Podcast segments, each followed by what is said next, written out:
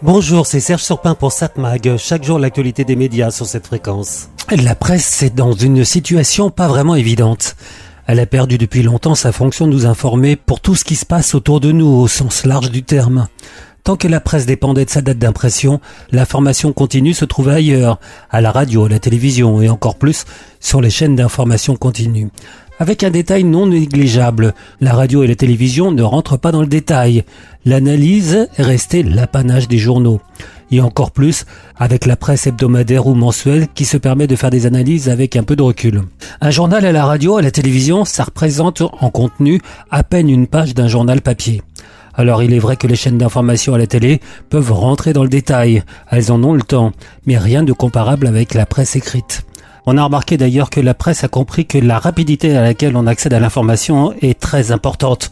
Donc la presse s'investit dans le numérique. C'est si vrai que certains journaux se développent désormais un peu partout. Je vais prendre par exemple Le Monde, qui a vu sa diffusion progresser de près de 60% en 5 ans, et cela grâce au numérique. Numérique qui représente désormais 80% de ses lecteurs. Mais le groupe Le Monde s'est essentiellement développé autour de la presse. Il a Télérama, Courrier International, La Vie. C'est de la presse donc. Il est vrai que ses actionnaires sont aussi présents dans d'autres domaines, mais indépendamment. Prenez aussi l'exemple du Figaro, un groupe particulièrement dynamique, présent lui un peu partout. Le journal, évidemment, en progression d'ailleurs de 15% sur un an. Et comme pour le monde, progression grâce au numérique. Les deux tiers de ses lecteurs sont sur des écrans. Et contrairement au monde, le Figaro se développe tout azimut, sur des sites et applis, comme la chaîne météo, des sites d'emploi, des sites d'annonces immobilières. Sa diversification est large, et le groupe dépend moins de son navire amiral, le Figaro, et de sa diffusion. Dernier exemple du développement du Figaro, il lance une radio disponible en DAB sur plusieurs régions, il lance aussi une chaîne de télévision sur l'île de France.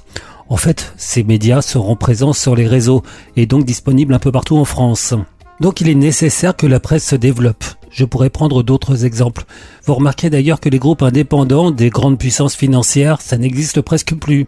Sauf exception. Ça coûte très cher d'investir dans la presse et ça rapporte très rarement. Encore plus rarement aujourd'hui tous les coûts de fabrication explosent, les salaires, enfin tout. Exemple aussi, le papier, c'est une évidence. Tous les journaux ou presque ont augmenté leurs tarifs, mais ça ne suffit pas. Certains journaux pourraient d'ailleurs disparaître à cause de l'inflation du coût d'impression. Je discutais récemment avec un responsable de Franc-Tireur, vous savez, l'hebdomadaire du groupe Schrezinski, groupe qui édite d'ailleurs des titres euh, très différents, très opposés il y a peu de ressemblances éditoriales et même politiques entre Franc-Tireur et Marianne, qui ont pourtant le même actionnaire. Ce responsable donc de Franc-Tireur me faisait remarquer qu'ils avaient calculé son point mort, son point d'équilibre, à 20 000 exemplaires, en se vendant 2 euros au numéro. Mais désormais, avec l'augmentation du prix du papier, le point mort est passé à 50 000 exemplaires. Et il est probable que le prix de vente passera à 2,50 euros. Bon, ça reste pas trop cher, mais il faut rappeler quand même que l'information a un prix, l'information de qualité. Un prix payé soit par le contribuable pour les médias publics, soit par la pub pour la radio et la télévision, la pub et les ventes pour la presse. 7 Mag, l'actu des médias. Pour avoir la télévision ce soir à 21h sur TF1 une série The Resident, épisode 12 à 14. France 3, Marseille PSG, à mon avis c'est du football.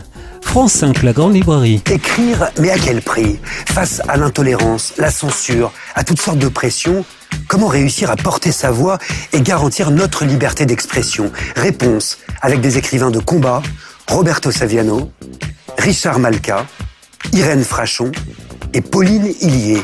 Ou dans la grande librairie, évidemment.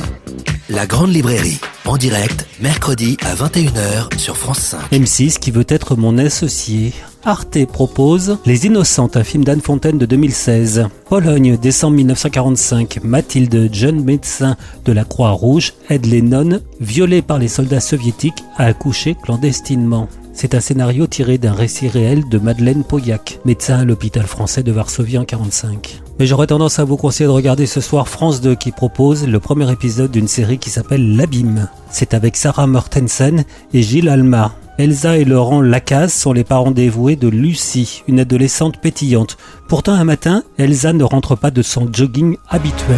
Je, je, je voulais pas t'inquiéter, Elle a disparu dans la matinée, euh, pendant son footing. Ça vous a effleuré l'esprit qu'elle puisse chercher à se cacher de quelqu'un? Laurent, ça fait presque 20 ans que t'es marié avec elle et tu sais toujours rien de son passé. J'ai trouvé ça cet après-midi en fouillant dans les affaires de ma femme. Et vous savez pas qui est cet enfant? Non.